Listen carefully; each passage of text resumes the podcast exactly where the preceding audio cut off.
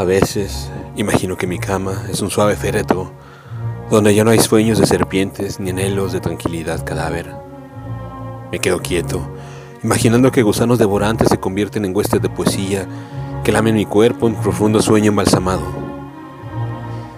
Sueño que me arranca la piel de este dolor venido de la nada y que en mi mente ya no hay ecos torturantes que rezan cantos de suicidio. Me quedo en silencio y sueño despierto que en mi voz ya no hay palabras que agonizan. Sueño que desaparece en la mudez toda la cáustica tristeza y que tu corazón es la tierra en que sepulto mi cuerpo eternamente vivo.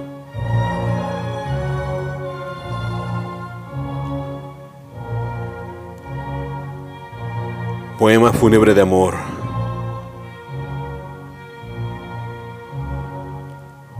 Texto Luis Romero. Voz André Michel.